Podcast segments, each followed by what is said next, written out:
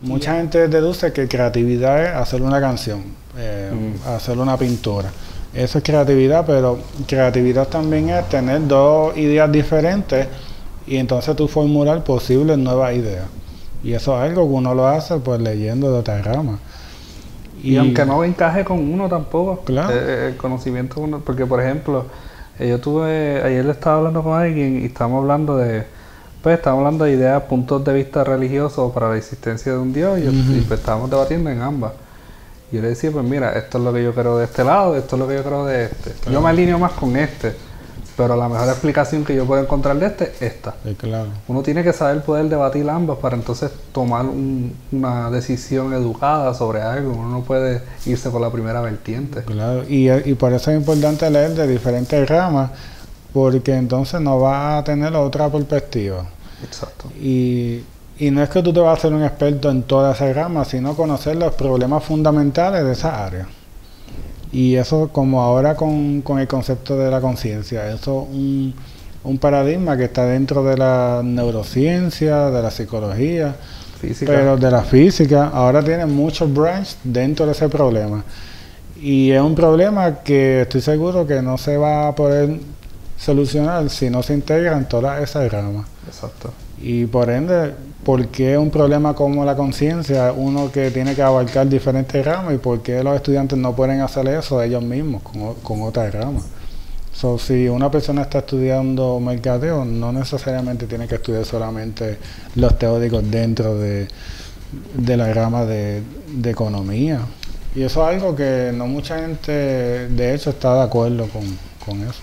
Sí, eh, no- hay mu- mucha gente, y yo entiendo que hoy día he visto mucha gente que hace eso.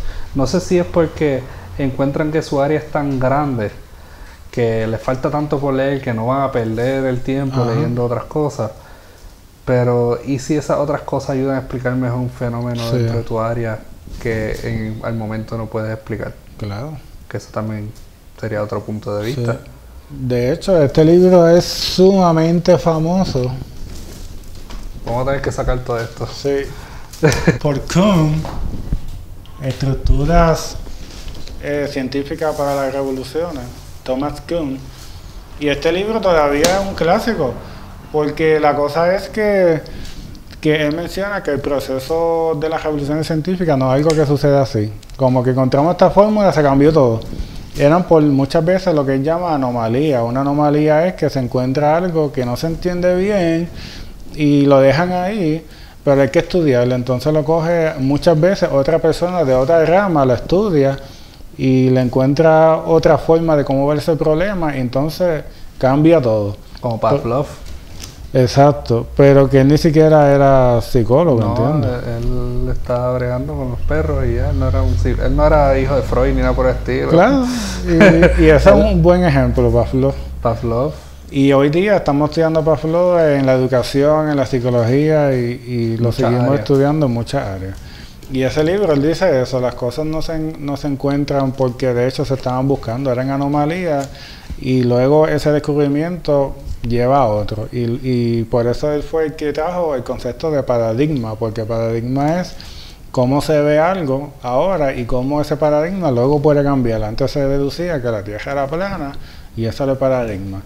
Luego se encontraron otros conocimientos y poco a poco se cambió el paradigma, pero el paradigma de que la Tierra era plana no cambió de un día a otro. exacto. Ya cuando había bastante evidencia de que la Tierra no era plana, eh, todavía había gente que no aceptaba eso. Y es poco a poco. y Todavía, todavía no hay gente que Ahora volvimos otra vez.